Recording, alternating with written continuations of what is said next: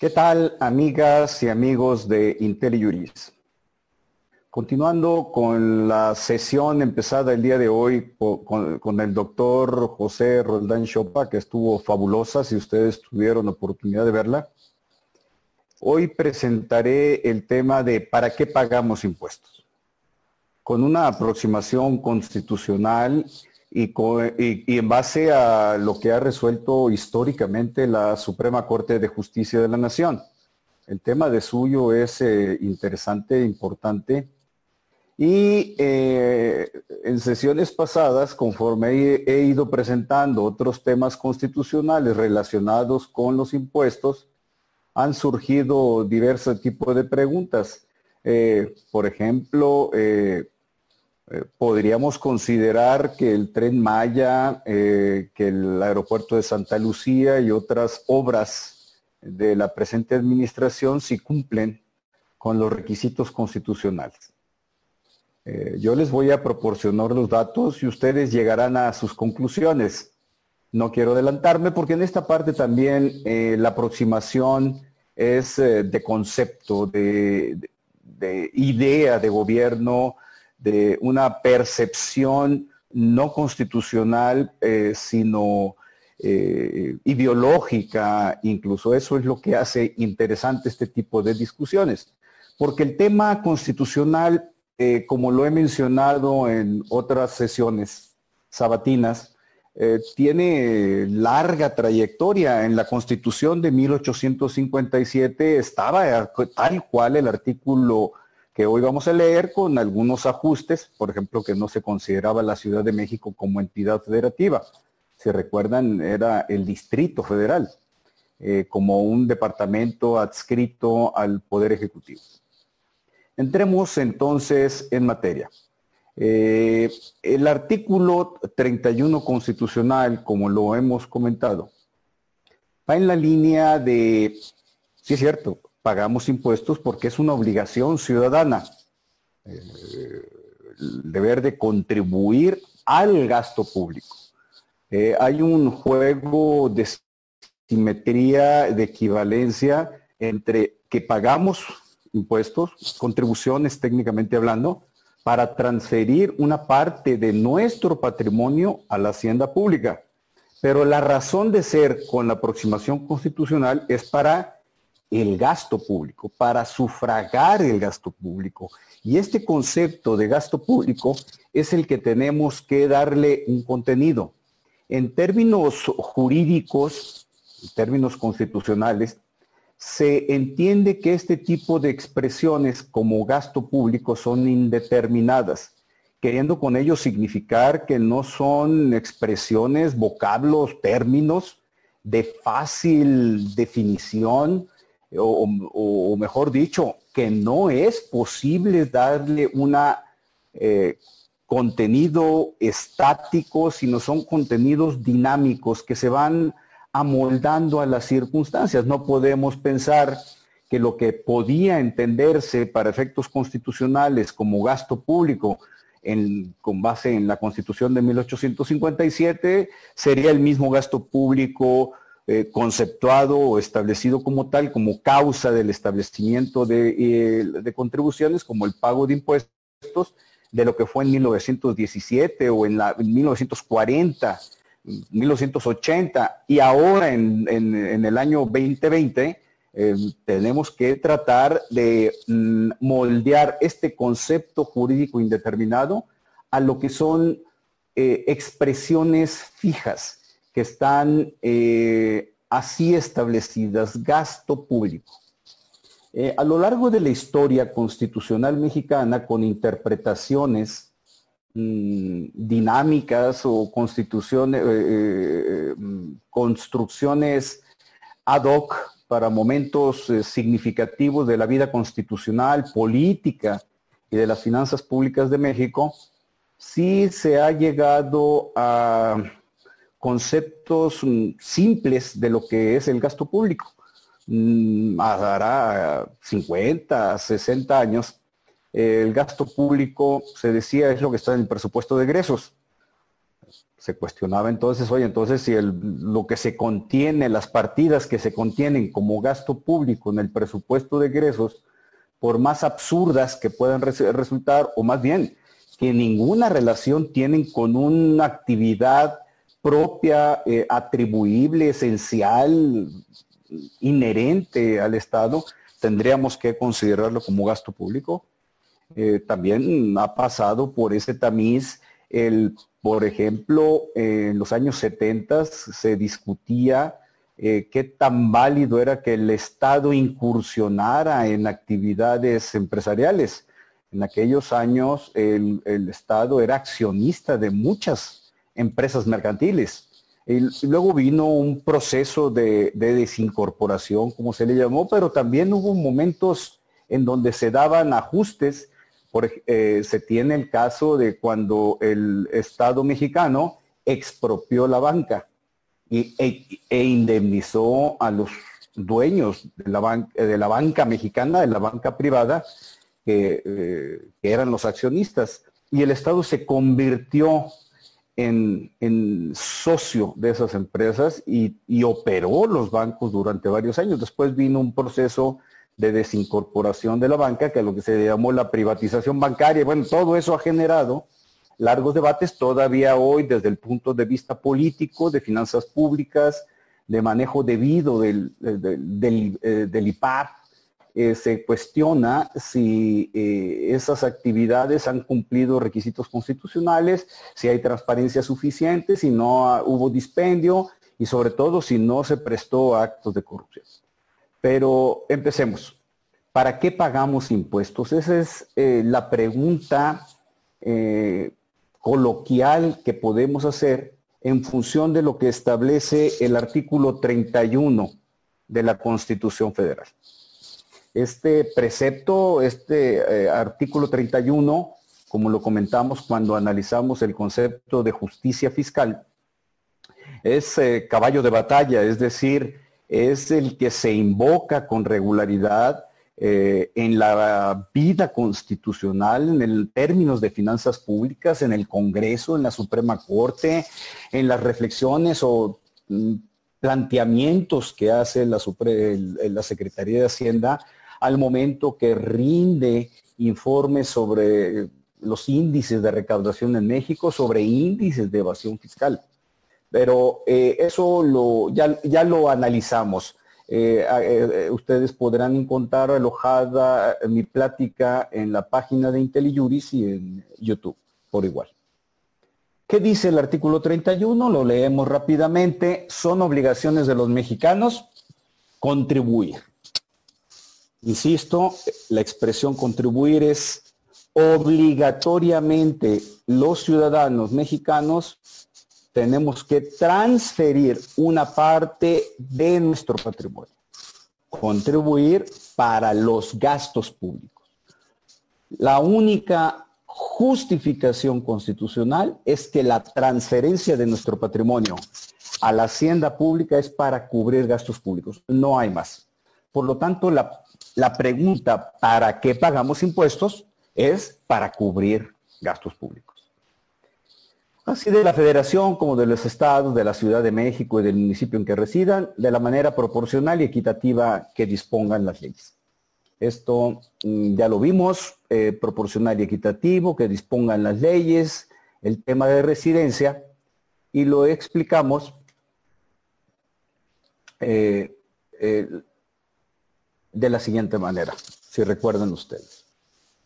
Los cinco principios que son el eje de la tributación en nuestro país.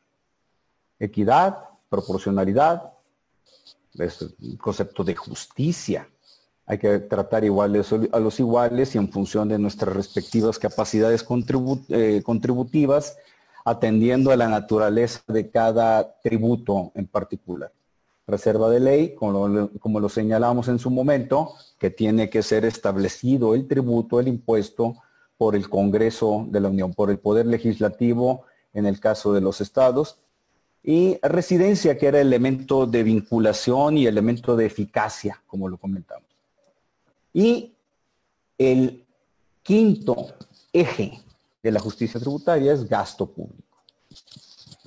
De hecho, se le conoce como el principio de justicia en las finanzas públicas, porque se analiza bajo el principio de equidad, proporcionalidad, reserva de ley y residencia, lo que corresponde propiamente a la justicia fiscal, el ingreso que percibe la federación, los estados y los municipios.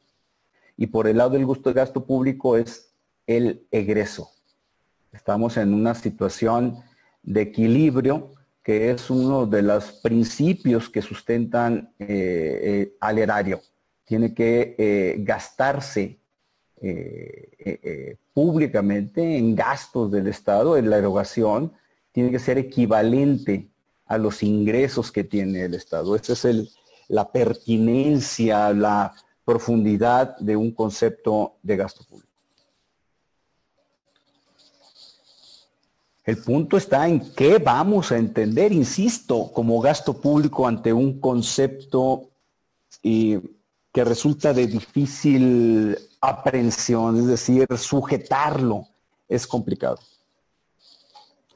La Suprema Corte ya eh, pasada aquella época en donde decía de manera muy simple que el gasto público es lo que estaba en el presupuesto, eh, se apartó en las últimas dos décadas y precisamente con base constitucional en una, lo que llamamos los abogados, en una interpretación sistemática construida a partir de otros eh, postulados constitucionales, como veremos ahorita, eh, trabajó y desarrolló conceptos. Primero, mm, el eje de la reflexión es un deber de transferir una parte de nuestro patrimonio de manera obligatoria, así lo marca el 31 fracción 4, por un, bajo un concepto de solidaridad, bajo un concepto de que puede tener mm, cualquiera de las variantes que estamos eh, viendo aquí, por ejemplo, solidaridad con los menos desfavorecidos, que es el principio, uno de los principios fundamentales que se establecen en la Constitución. El adecuado desarrollo socioeconómico como responsabilidad del Estado, a cargo del Estado. El Estado no puede dejar a los más, a los más desfavorecidos descubiertos, sin atenderlos. Eh, de ahí que, sin entrar en, en consideraciones de, política de Estado, pero sí en cuanto al sentido que se le da, la expresión de primero los pobres tiene un contenido constitucional y está enmarcado sin problema alguno en, la línea del artículo 31 de la Constitución, pero también del 25, del 27, del 28 de la misma Constitución. Eh, eh, esa es la parte en donde el concepto de solidaridad eh, con los menos favorecidos también se empata con una idea de sentido social del gasto público. Y esto lo ha definido la Corte, en donde hay un interés colectivo, un beneficio colectivo, el que está implicado. Por eso el hablar del gasto público en materia educativa, eh, que es el más fácil de, ubicar en estos conceptos, precisamente tiene ese sentido de solidaridad, de sentido social, de beneficio colectivo.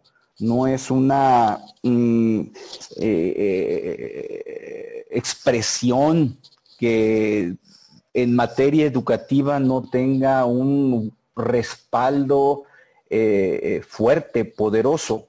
Incluso el mismo artículo tercero constitucional por eso señala que la educación básica, primaria y secundaria, será gratuita, la que imparte el Estado, por supuesto. Mm, eso como objetivo, como postulado constitucional. Y no es extraño que veamos por ello, no, o no debe resultarnos extraño, que en los presupuestos de egresos federal y de las entidades federativas existan partidas destacadas en, esa materia. Eh, y así, si vemos, si atendemos, por ejemplo, al este criterio de la Suprema Corte, Básicamente, vamos a ver cómo está plasmado el artículo 31, fracción 4, cuando empieza, ¿no? Eh, establece la obligación de los mexicanos de contribuir a los gastos públicos, pero luego hace la vinculación que les mencioné un rato en una interpretación sistemática, es decir, los artículos de la Constitución se interpretan bajo la metodología constitucional y por lo tanto es indispensable engarzarlos con otros preceptos eh, que, es lo que hace en esta tesis la Corte. Por eso dice en relación con los artículos 25 y 28, no vamos a entrar al detalle que establecen esos artículos, se infiere que el concepto de gasto público tiene un sentido social y un alcance de interés colectivo, por cuanto que el importe de las contribuciones eh, eh, recaudadas se debe destinar a satisfacer necesidades colectivas o sociales, educación, servicios públicos, salud. Ahí es donde se ubica perfectamente el concepto de gasto público. Y si, y si lo vemos, entonces no es tan complicado, en esta primera aproximación, por supuesto, ¿eh? No es tan complicado encontrarle eh, acomodo a ciertas actividades del Estado que están eh, señaladas en, en la Constitución. En el tema de servicios públicos, podemos encontrar la impartición de justicia, eh, la necesidad de contar con un aparato burocrático que sea quien arme, proponga, articule las funciones mismas del Estado y, brindar servicios públicos, una Secretaría de Relaciones Exteriores, Semarnat, lo que constituye las actividades esenciales, las propias del Estado. Y dice, eh, termina esta tesis señalando que el concepto material de gasto público estriba en que el Estado debe garantizar que la recaudación tienda a beneficio de la colectividad. En lo que llevamos me van a decir ustedes, oye Luis, eh, pero los conceptos siguen siendo abstractos, definitivamente. Es por eso que en un concepto de interpretación constitucional nosotros tenemos el reto permanente de ubicar si determinados gastos, erogaciones que realiza el Estado pueden tener encuadre en el artículo 31, fracción 4. Otra, esta es jurisprudencia, se identifica por lo que dice tesis primera, primera sala, diagonal J es que es una jurisprudencia, es decir, ya es un criterio eh, definitivo y obligatorio de la Suprema Corte. Eh, y, lo leemos, mm, es una tesis larga, pero vamos a destacar lo que está marcado en amarillo, que la recaudación de ingresos eh, requiere la satisfacción de necesidades básicas de la comunidad. Y luego viene aquí esta parte en donde los postulados ideológicos en materia de desarrollo económico, es eh, donde encuentran encuadre o el concepto, la propuesta electoral que resulta favorecida, eh, toma, eh, toma cauce, crecimiento económico y la más justa distribución de la riqueza. Esta segunda es más retadora todavía en el contexto actual, porque ¿a qué le vamos a llamar una justa distribución de la riqueza? Eh, proliferar subsidios, proliferar apoyos, adultos mayores, eh, eh, desempleados, sí es una función del Estado, pero eso implica de suyo la distribución de la riqueza o es una actividad del Estado que soluciona eh, una problemática inmediata de corto plazo y no va en la línea de la distribución de la riqueza. Este es un tema muy complicado, muy complejo, que siempre se, aborda. Eh, de hecho, les comento, eh, bajo una mm, definición económica de finanzas públicas, mm, se entiende fíjense nada más, es una posición extrema, yo lo anuncio, no que esté de acuerdo con ella. Se entiende que la recaudación de impuestos no debe tender a una distribución de la riqueza. Eh, eso así se plantea y de hecho en no una lejana administración gubernamental, eh, eh, quienes encabezaban el, naciente SAT eh, eran de la idea de que los impuestos se recaudaban para cumplir funciones del Estado y no para cumplir una, con el cometido de una justa distribución de la riqueza. Esto ya es un criterio de 2009, como ustedes lo identifican abajo en la clasificación de la tesis, para el desarrollo óptimo de los derechos tutelados por la Carta Magna. Y esto va en la línea de, como verán ustedes adelante, pues es, interpretación conjunta de los artículos tercero y 25 del texto fundamental.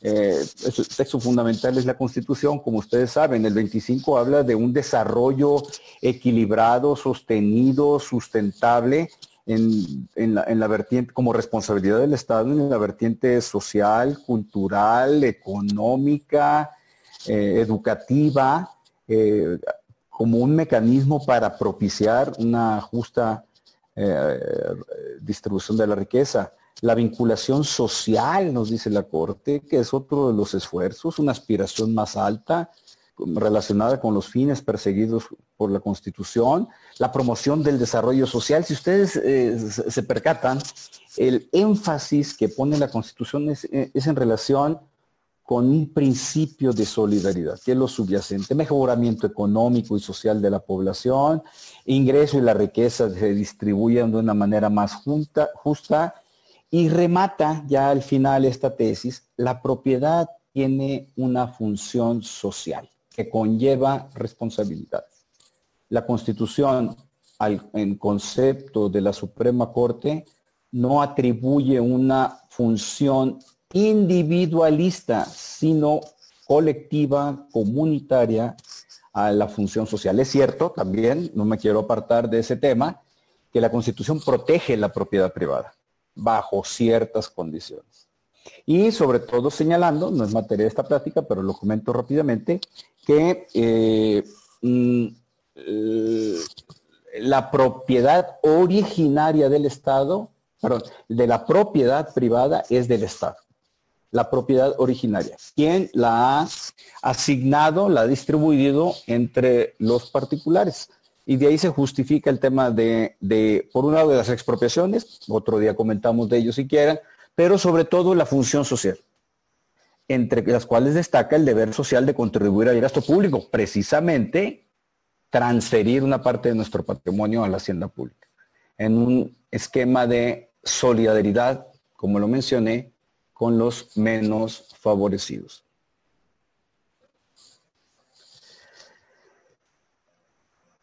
Estos son criterios mm, generales, ya en cada reflexión que podemos hacer eh, bajo los mm, eh, señalamientos iniciales en esta charla, eh, podemos ubicar eh, ciertos gastos públicos como eh, indispensables o no, eh, como ubicados o no, en, digamos, cinco mm, objetivos, cinco mm, destinos del gasto público. yo lo he esquematizado, no está así en ningún lado, pero yo lo he esquematizado ese concepto de gasto público para el, para el cumplimiento de principios, finalidades, objetivos, responsabilidades y obligaciones del Estado. Principios del deber de solidaridad, finalidades, el desarrollo eh, eh, eh, equilibrado, equitativo, solidario, que marca la Constitución como una finalidad de la función del Estado objetivos, las responsabilidades eh, y obligaciones del Estado, eh, proporcionar justicia, cuidar el medio ambiente, proporcionar salud, eh, etcétera. todo eso, si lo podemos encuadrar el gasto público con un concepto constitucional sobre estos cinco lineamientos, podemos, podríamos entender que se satisface eso si nos vamos a las obras del aeropuerto, más allá de la carga emocional, ideológica que podemos aplicar a esto, al tren Maya, eh, si nosotros pudiésemos identificar estos eh, lineamientos en ese gasto público, podría salir adelante. Eh, si no, nuestra conclusión tendría que ser de que ese tipo de gasto público, ese tipo de inversión del Estado, satisface o no las condiciones que incluso el mismo artículo 134 establece en su primer párrafo. Y fíjense cómo eh, aquí empieza a dársele un contenido distinto. Este artículo eh, en el día a día pasa desapercibido con frecuencia, no es un artículo que se analice o que se tenga bien presente. Eh, señala, lo leo tal cual y lo explico después.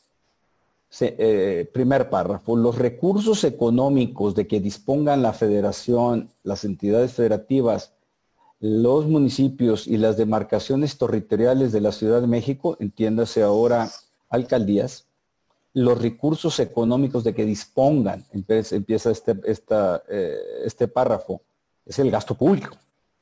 Se administrarán, es decir, se, programarán, se ejercerán, se supervisarán, se fiscalizarán con eficiencia, con eficacia, economía, transparencia y honradez para satisfacer los objetivos a los que estén destinados.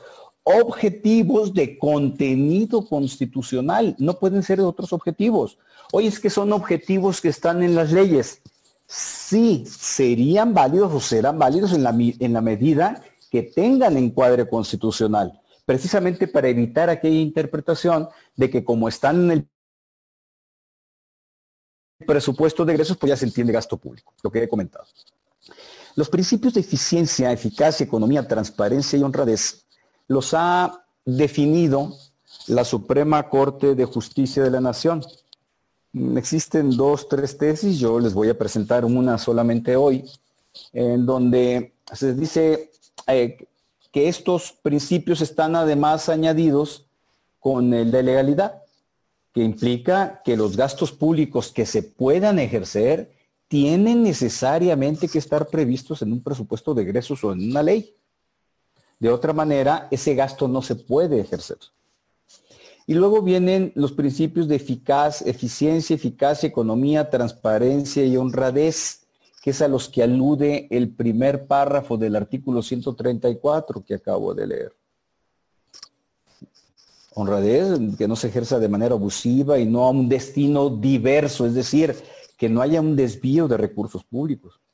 Eficiencia, que sea el gasto público un medio para lograr un fin establecido en la Constitución Eficacia es la capacidad para lograr metas. Economía que se ejerzan de manera recta y prudente y siempre en las mejores condiciones. No necesariamente en las mejores condiciones económicas. Y eso lo ha resuelto, lo tiene definido bien las leyes de contratación pública y lo ha, lo ha validado la Suprema Corte. Eh, tiene que ser en mejores condiciones de mercado, de calidad de los bienes, de calidad de servicios y de precio, por supuesto, del valor de la contraprestación a cargo del Estado. Luego pensamos o identificamos que mejores condiciones es lo que es más barato, pero aquí se aplicaría el dicho de que lo barato sale caro. Por eso también el Estado, al momento de eh, ejercer el gasto público en la contratación, para obras y servicios o bien prestación de servicios o, arrendamiento, eh, tiene que eh, satisfacer o atender a la calidad de lo que se está ofreciendo, de la calidad de lo que se está brindando. Y transparencia, que nosotros los ciudadanos, los contribuyentes en particular, sepamos cuál es la aplicación del gasto. ¿Cómo puedo yo sintetizar esto en un lenguaje Mm, no constitucional, no legalista, eh, que bueno, estamos leyendo la Constitución y tenemos que interpretarla así, pero a mí me gusta ponerlo de otra manera. Eh, por un lado, que el gasto público no sea despilfarrador, eficiencia y eficacia. No despilfarres, es lo que le dice la Constitución al, Estado, a la federación, entidades federativas y municipios. No despilfarres. Eh, eficiencia, eficacia y economía. Eh, honradez, que no sea objeto de prácticas ilícitas, en particular de corrupción. Y transparencia. El gasto público no puede ser opaco.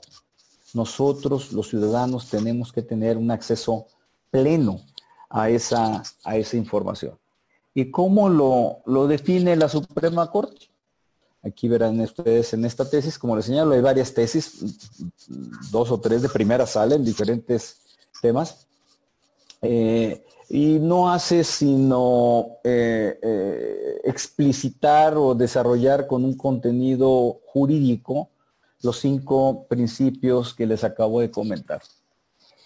Este artículo 134 constitucional, a lo que se ha lo que se ha tratado de hacer es darle un contenido de resultado. Me explico.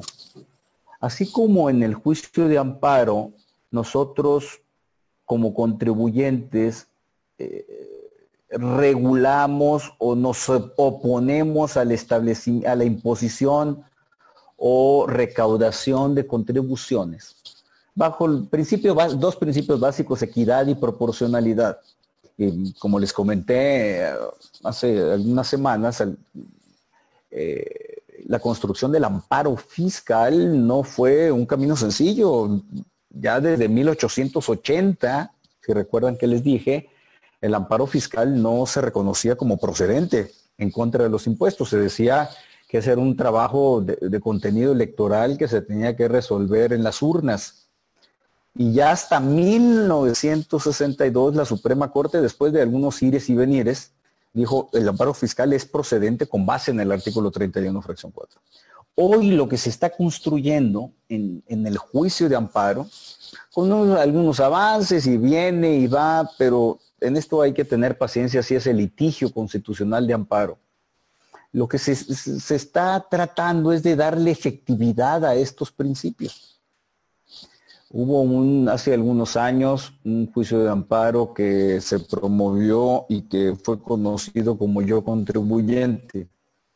Era precisamente esto, pero básicamente centrado en el principio de transparencia que ustedes ven como el punto 6.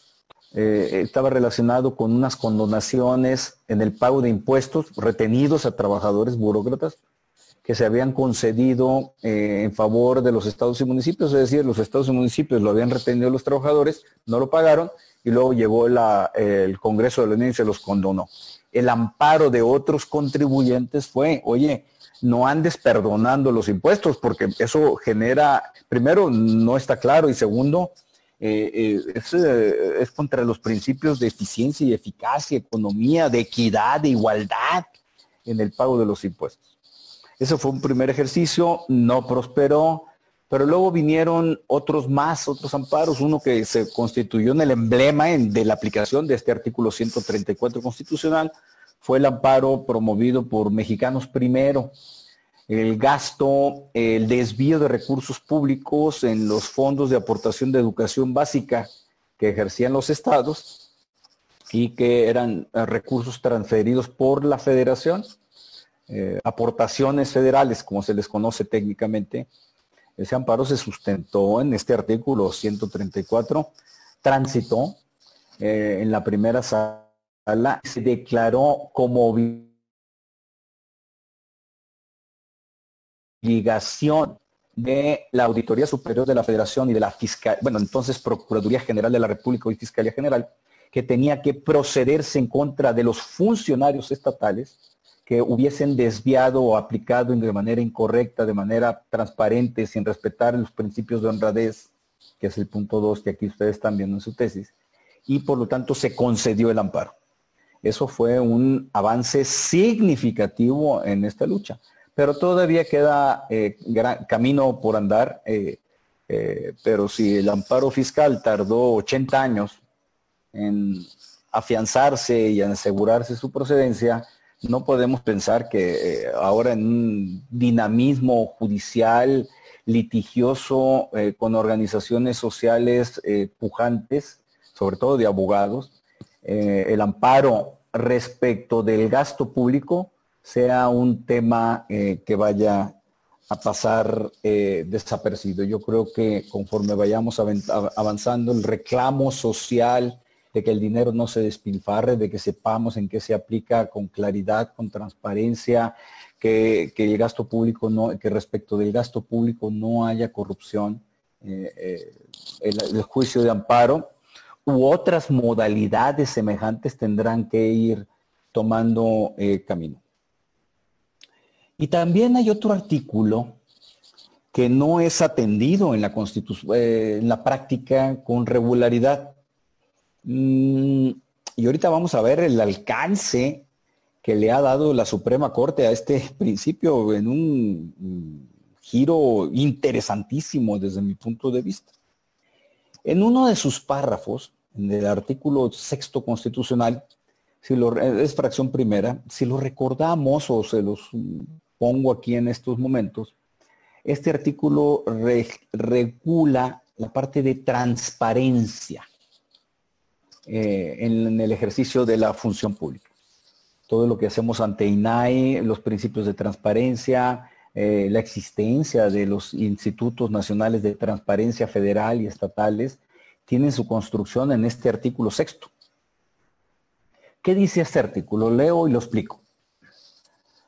Toda información en posesión de cualquier autoridad del Poder Ejecutivo, Legislativo, Judicial, órganos constitucionales autónomos como el INE, el INAI, el Banco de México, partidos políticos, fideicomisos que ahorita están muy de moda con los mecanismos de extinción que se han acordado y algunas reformas legales que se han propuesto, y fondos públicos, es decir, aquellos fondos que no tengan mm, una caracterización legal, pero que sin embargo haya recursos públicos, así como de cualquier persona física, tú que me escuchas, yo, persona moral, cualquier empresa, eh, SADCB, SDRL o sindicato.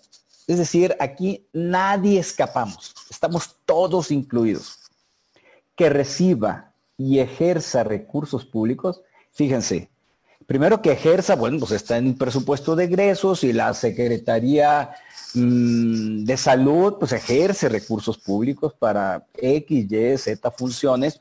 Otra cosa es que ese ejercicio de recursos públicos satisfaga el, artículo, los principios del artículo 134. A ver, es eficiente, es eficaz.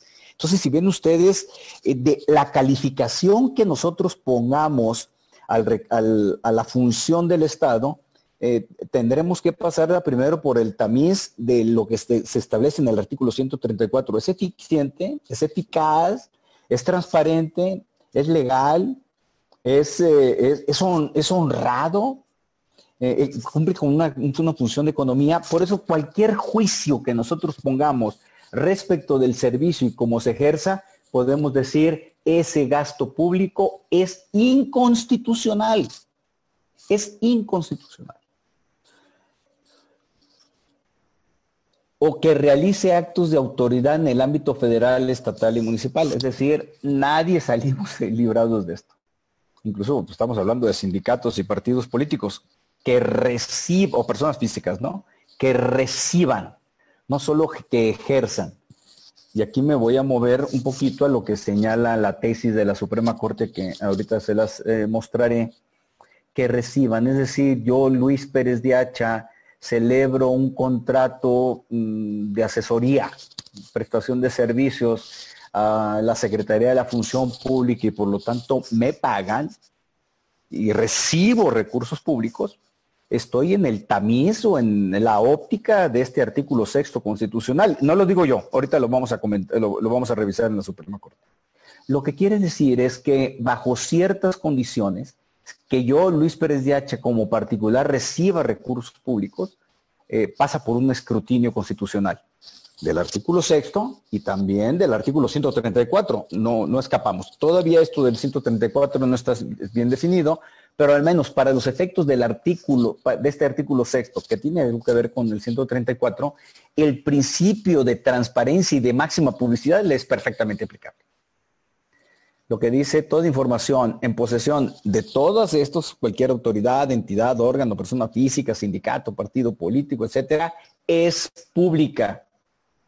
Es pública, es decir, tiene que ser mostrada, tiene que eh, eh, eh, exhibirse, proporcionarse, transparentarse, como se dice. y solo podrá ser reservada temporalmente por razones de interés público y seguridad nacional. Aquí hago el comentario paralelo, lateral, de que las condonaciones fiscales, si se ubicaban en un concepto de interés público, eh, o, perdón, si las condonaciones fiscales eran, eh, estaban protegidas por secreto fiscal y por lo tanto había una justificación constitucional para reservar la información, es decir, para no transparentarla.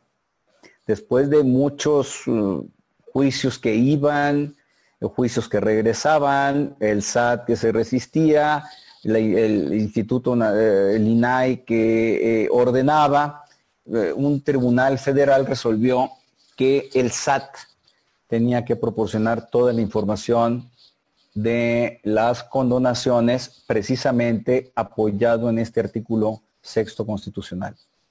Toda la información, incluyendo la que incumba a personas físicas o morales, es pública y por lo tanto el secreto fiscal no es oponible en este caso. En la interpretación de este derecho deberá prevalecer el principio de máxima publicidad. Que sea pública es transparencia bajo el principio añadido, paralelo, de máxima publicidad. Y hay un criterio, como les decía, de la Suprema Corte del año pasado, es una tesis, aquí si ven ustedes abajo, dice segunda, pero no trae el diagonal J. Sin embargo, como principio es una guía eh, que marca un rumbo y que para algunos tribunales ya es eh, de aplicación necesaria, no obligatoria al 100%, pero sí necesaria. Eh, conforme a tales artículos, y aquí señala, y se refiere al tema de una investigación que estaba realizando la Auditoría Superior de la Federación y si lo ven ustedes, tiene facultades, la auditoría, para requerir información de cualquier persona física o moral, cualquier persona, a fin de investigar el uso de los recursos públicos. Señala el artículo 134, continúa que la auditoría tiene atribución para verificar el, ejercicio de los recursos públicos para que sean usados conforme los programas y presupuestos correspondientes en la línea del artículo 134 que ya comentamos y para ello puede requerir información de cualquier persona física o moral que tenga relación con esos recursos, a fin de dilucidar si existe o no una irregularidad, un mal manejo, en su caso, la comisión de alguna conducta ilícita. El alcance de este artículo eh, va en línea, en particular, este, este asunto no se refería a eso, pero va en línea de lo que son las empresas fantasma. Eh, son personas morales privadas que eh, desvían recursos públicos, que lavan dinero. Eh, de esto voy a hablar el próximo sábado, por si les interesa, de del lavado de dinero a través de las empresas fantasma. Y por lo tanto, lo que aquí se señala es que la Auditoría Superior de la Federación puede seguir el rastro de ese desvío de recursos públicos, que puede ser constitutivo incluso de delitos fiscales, delitos de lavado de dinero, delitos de corrupción, para verificar si existió una irregularidad, un mal manejo. Eh, esta tesis es eh, muy relevante, no ha tenido la resonancia debida, pero yo creo que sí debemos estar eh, atentos a cuál es el desarrollo de estos criterios porque eh, lo que se ve en corto plazo o mediano plazo es que la Auditoría Superior va a potenciar la supervisión de personas físicas o morales bajo eh, la óptica del artículo sexto que acabamos de comentar, por supuesto, y el 134. Si vemos nosotros, eh, nada más si establece la, la, Suprema Corte que cuando se investigue a personas físicas o morales relacionadas con el ejercicio de gasto público, se dice tiene que estar fundado y motivado, debe estar circunscribirse en la antepenúltima línea, si ustedes me siguen, a la información de la cuenta pública que se esté revisando y a los hechos que esté, esté investigando, un desvío de recursos públicos a través de una empresa fantasma, por ejemplo, en relación con actos y contratos, contratos fantasma, operaciones fantasma, en los que participó el particular, empresa fantasma, relacionado con los recursos públicos fiscalizados. Como ven ustedes, en el tema de gasto público, la materia es amplísima, está, eh, mm, no está suficientemente eh, analizado desde el punto de vista constitucional, sí ha tenido eh, mayor desarrollo significativo en los últimos 20 años. El concepto no doctrinariamente en México, en otros países los comentarios, los análisis, reflexiones de política fiscal, de política de finanzas públicas, eh, están eh, sustentados, eh, afianzados en conceptos, análisis de gasto público que pasan por tamices constitucionales, por de otro tipo y que aquí en México se ha buscado darle una cuadratura a través del eh, artículo 134. ¿Qué tanto, además, que es una pregunta clave, estos principios constitucionales pueden ser eh, invocados en amparo? Porque como tales no constituyen derechos humanos y en amparo lo que se defiende son derechos humanos, lo que se pone, eh, se alega como causa de esos juicios. Ahí es donde cobra importancia el trabajo doctrinario que está pendiente de realizarse y enfocado a casos concretos. Una responsabilidad del Estado, sí, es construcción de carreteras, construcción de presas, eh, eh, pero aquí también en los principios que comentamos del artículo 134 constitucional queda por analizarse eh, la priorización, eh, lo que es prioritario en el gasto público. Nos podemos ir a conceptos muy lógicos del gasto público indispensable, como es eh, la educación, repito, la salud, medio ambiente, aguas. Eh, yo creo que ahí no tendríamos ningún, problema. El pago de la burocracia, la función judicial, la función legislativa, son actividades inherentes a la función del Estado. Eh, eh, abro el chat para hacer atender algunos comentarios. Podrían poner los datos completos de la tesis. Gracias. Les, voy a, les ofrezco mandarle las tesis junto con esta presentación para que ustedes las tengan disponibles, las tengan a las manos. Con todo gusto, Ricardo. Eh, ¿Sabían ustedes? Me pregunta Francisco Vázquez García. ¿Sabe usted eh, qué fin tuvo el juicio entre la Auditoría Superior de la Federación con el Infonavit? Caso en el cual este organismo refería que la Auditoría Superior de la Federación no tenía facultades de verificación de sus gastos. Muchas gracias y felicidades. Felicidades a ti eh, por escucharme. Yo soy el agradecido. este es un tema bastante polemizado. La Auditoría Superior de la Federación eh, investigó algunos, conceptos, algunas partidas eh, relacionadas con el ejercicio de las actividades del, Infonavit y eso motivó dos juicios de amparo. Mm, conozco los antecedentes porque me interesa el resultado de esto y presté atención precisamente cuando yo estaba en el Comité de Participación Ciudadana del Sistema Nacional Anticorrupción. Digamos que de ahí surgió mi interés por el tema. Eh, eh, un amparo, bueno, los amparos corrieron, como decimos los abogados, corrieron diversas suerte procesal. Se fueron a diversos, a diferentes juzgados.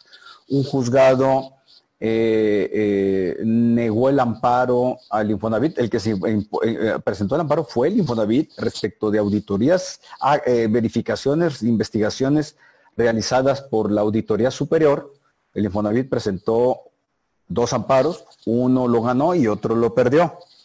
En un, el que ganó el Infonavit, lo que sostuvo el juez de distrito es que la Auditoría Superior no puede investigar al Infonavit todavía que, toda vez que no hay recursos públicos, porque son, en criterio del juez, eh, recursos de los trabajadores.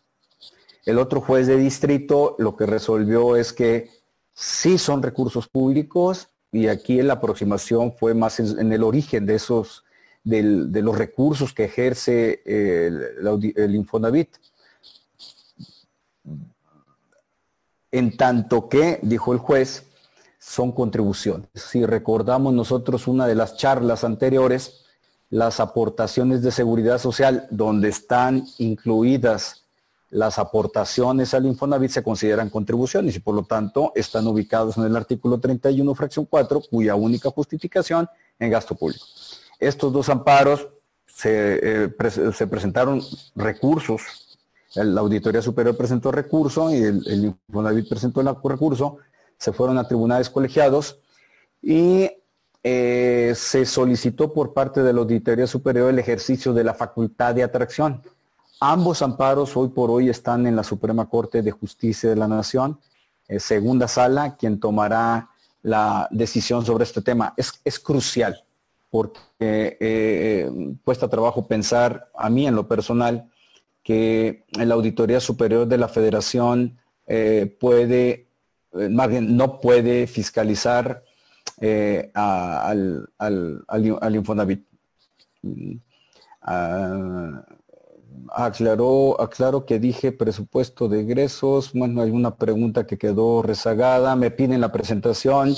Por supuesto que les va a llegar. Ya aquí se les avisó por este medio. Como siempre lo hacemos, y si no les llega, nos pueden pedir, por favor, sin ningún problema, eh, en redes sociales o con un correo electrónico. Mm, ¿Qué medios de control constitucional, pregunta Francisco Vázquez, tenemos los ciudadanos para impugnar los presupuestos de ingresos y de egresos? Eh, respecto del presupuesto, la ley de ingresos eh, y el presupuesto de egresos, depende. Eh, la condición inicial, si se trata de un presupuesto de ingresos, bajo una modalidad de amparo, es que ahí se establezca eh, un impuesto que nos va a afectar y que se salga de la línea del artículo 31, fracción 4, equidad y proporcionalidad básicamente. Pero mm, difícilmente podemos encontrar o ubicar que sea una, la propia ley de ingresos per se quien nos ocasiona un agravio. Sí los hay, ¿eh?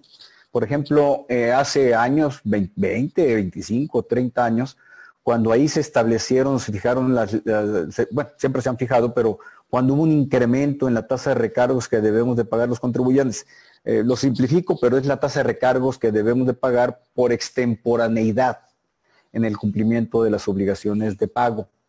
Eh, cuando se disparó el número y se establecieron unas reglas, se impugnó la ley de ingresos, ahí es donde está la tasa de recargos, de intereses más recargos, eh, que se convierten en recargos.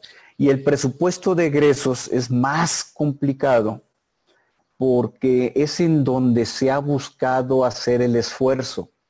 Eh, mm, no sé si en el caso de Santa Lucía los amparos que se presentaron, que fueron varios, numerosos, se enfocaron a la parte presupuestal. Mm, sería interesante conocer esos amparos en su extensión, en su contenido, para ver si implicaron el presupuesto de egresos. Hay un tema de indemnizaciones eh, y de, indemnizaciones a quienes tenían los contratos asignados en, en, el aeropuerto de la Ciudad de México, más el gasto público que se va a ejercer en Santa Lucía. Es decir, esa combinación sería interesante escucharla eh, y lo podemos extender a, diversos gastos públicos. Lo que tiene el problema es cómo los contribuyentes podemos decir, este no es gasto público porque no satisface objetivos, responsabilidades, finalidades, etcétera, lo que comentamos, y en particular esta partida de X cantidad de pesos que se va a destinar al tren Maya. ese ejercicio es el del gran, gran reto que se está planteando en diversos juicios de amparo. Seguiremos avanzando. Eh, eh, por lo tanto, mm, Alexis eh, Pardo me pregunta, ¿se refiere a, acaso a un sentido social en sentido amplio, es decir, no excluyente ni contratos especiales, sino común o colectivo, es decir, lo social no únicamente se orienta a menos favorecidos? La respuesta es sí, definitivamente sí. Lo que el artículo 25, 26 y 28, que es el que se considera como el capítulo económico de la Constitución, que no es solo económico, eh, habla de un desarrollo equilibrado. No es eh, con sentido de solidaridad, interés colectivo. Sin embargo, no se trata de mm, estigmatizar eh, por ejemplo, la propiedad privada que tiene una garantía constitucional, sino únicamente se trata de darle el impulso para que tenga ese efecto de solidaridad.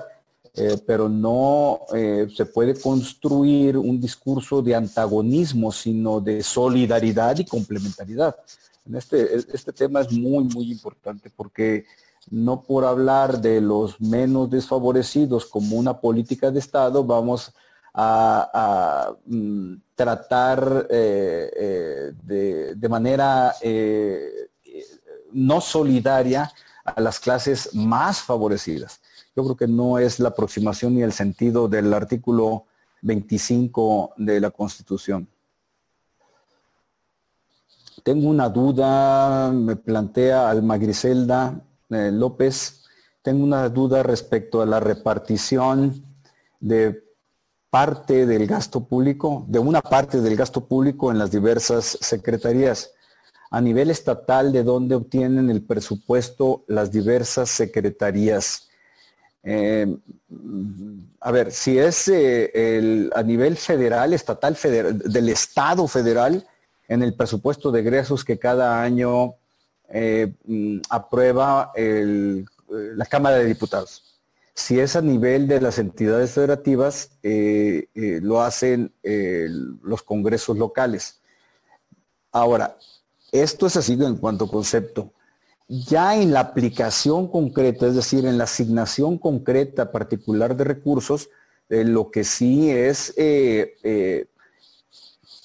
es un reflejo, ese presupuesto, esa asignación de partidas concretas de los, del cumplimiento de objetivos, responsabilidades, principios, obligaciones por parte de los órganos federales o de los entes y entidades públicos estatales y municipales. Mm, eh, de nuevo, cuando si hablamos de educación y salud, bueno, podemos entender fácilmente. Ya después empieza a complicar Secretaría de Obras Públicas, mm, de Comunicaciones. ¿Cuál es la partida que se tiene que destinar, cuáles son los montos. Y ahí sí ya eh, es definitivamente, y eso lo reconoce eh, la doctrina constitucional, son temas de políticas de Estado, sin llegar a los extremos de provocar inequidad, tratos eh, inequitativos, desiguales, desproporcionados, sin que el gasto público sea irrazón, que el gasto público no sea irracional, que no sea desorbitado, que el gasto público no sea eh, eh, opaco, etcétera, todas esas condiciones. Si es un tema eh, bien, bien interesante el poder responder estas preguntas, me respondo algunas más. La mayoría de los recursos estatales son, mm, se me se movió aquí, Mm, la mayoría de los recursos, pregunta Omar Luna, la mayoría de los recursos estatales de las entidades federativas, entiendo, sí, son participaciones federales etiquetadas y no condicionadas. Las transferencias federales, es decir, por el sistema de coordinación fiscal, que vamos a hablar otro día, lo ofrecí, ya llegará un sábado en que lo haga, las transferencias que realiza la federación a las entidades federativas y municipios son dos grandes conceptos. Participaciones federales y aportaciones federales. Las participaciones federales es de la recaudación federal efectiva un porcentaje que tiene diferentes bolsas se transfiere a entidades federativas y a los municipios. Y eso es lo que ha generado, por un lado, ciertos eh, desacomodos con algunos gobernadores de los estados ha bajado la recaudación eh, federal participable y eso ha tenido una repercusión en las finanzas públicas locales.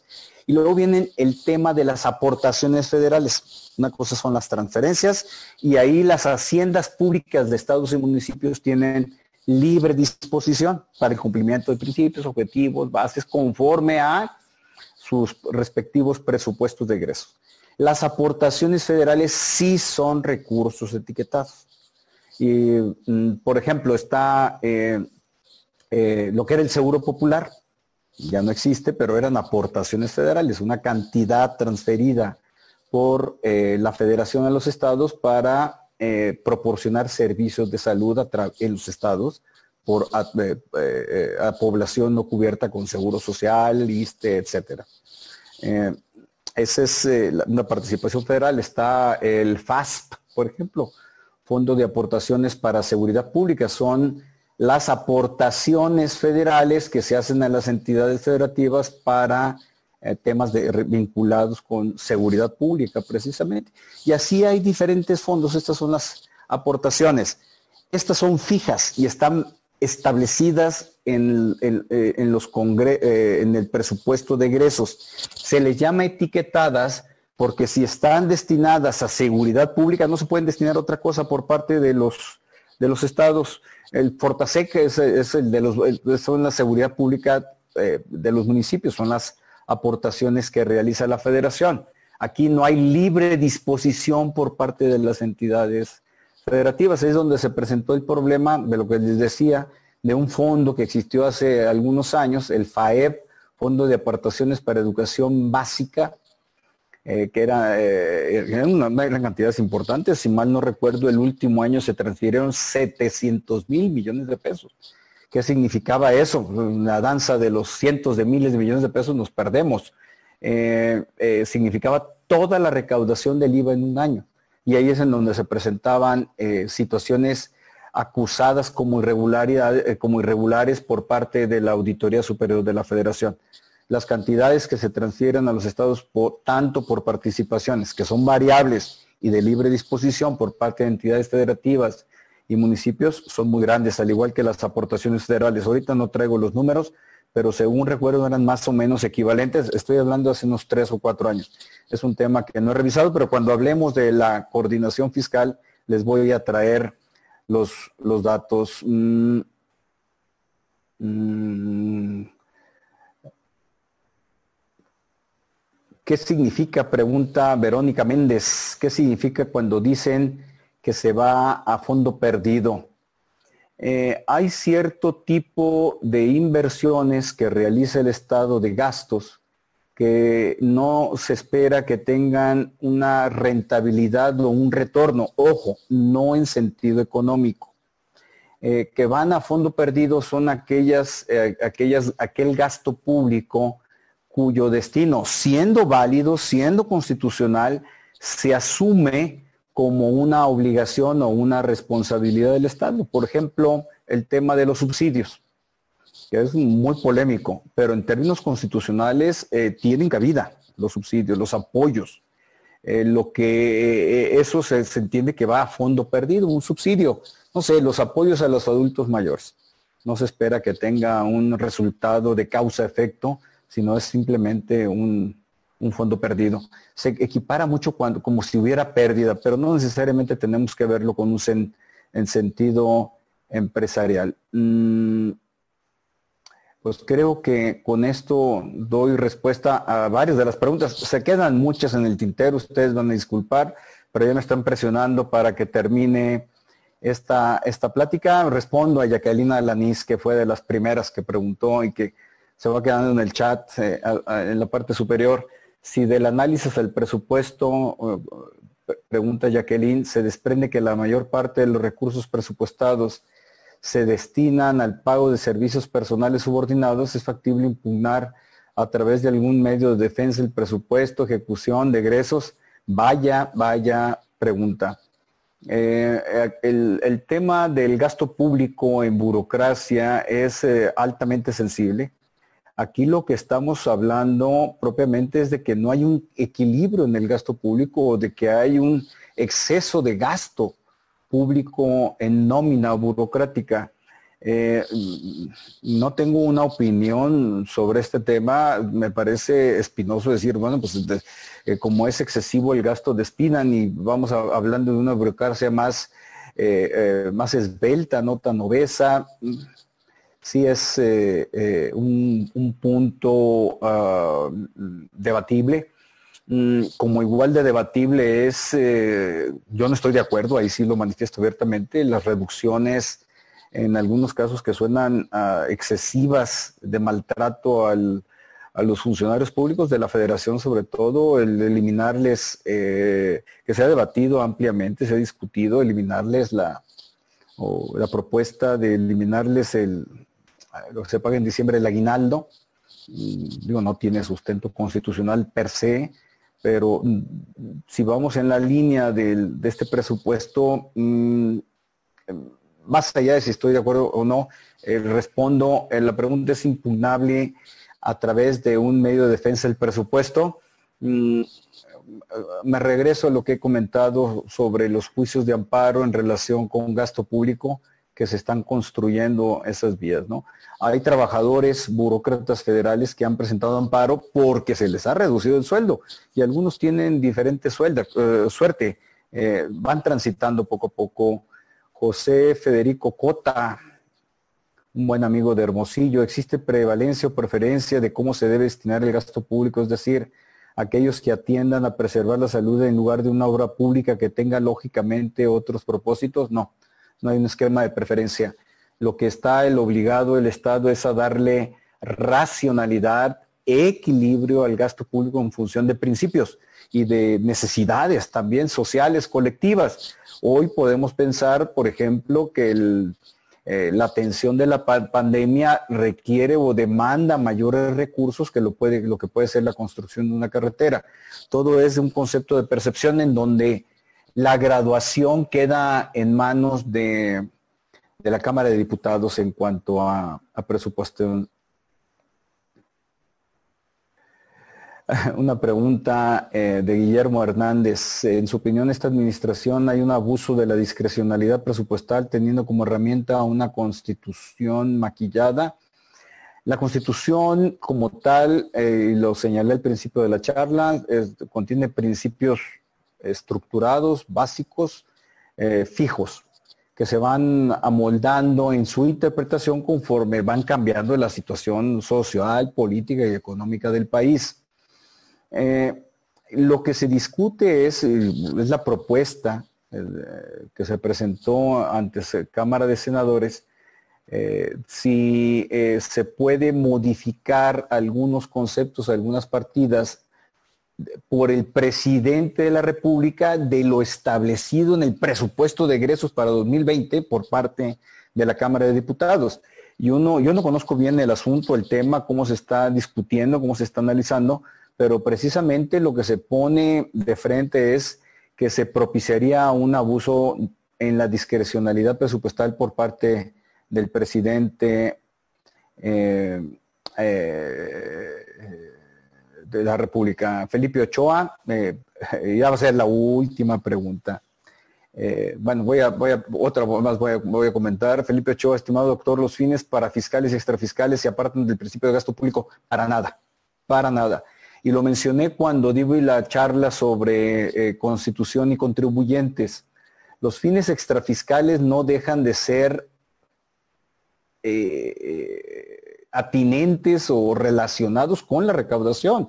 De hecho, comenté que se discute mucho si, efectivamente los impuestos extrafiscales son idóneos para, perseguir fines no fiscales que la finalidad es recaudatoria completamente y por lo tanto en esa lógica se tiene que satisfacer el principio de gasto público sin duda, desde mi, eh, punto de vista. Eh, eh, otra pregunta, el artículo sexto, al referirse a personas físicas o morales, condiciona que ejerce y recibe, es decir, ambos supuestos. y un prestador de servicios o quien enajena bienes solo recibe pagos como contraprestación, no los ejerce. Eso haría que no encuadrara en el artículo sexto, aunque sí a través de una compulsa que pues, se puede verificar la operación, sea por la Auditoría Superior de la Federación o SAT, dependiendo del objeto de la revisión. Es un buen planteamiento. En lo que se refiere, entiendo yo, con base en el criterio que mencioné en la Corte, es el acto de fiscalización solo por recibir recursos públicos. Entiendo el, planteamiento que hace el licenciado Cota de que tienen que ser las dos condiciones, pero esas condiciones están en el texto constitucional. Lo que hizo la Suprema Corte ya fue segmentarlo al quien reciba por celebrar contratos con, eh, con el, contratos eh, de obra o servicios públicos. Señores, eh, me quedo con muchas preguntas, ofrezco tratarlas de, revisar y de alguna manera comentar en, otro foro. Por lo pronto les doy las gracias por haberme acompañado un sábado más. Estoy a sus órdenes y el próximo eh, nos vemos con lavado de dinero a través de empresas fantasma. Les debo todavía, estoy consciente, el de buzón tributario y el de coordinación fiscal.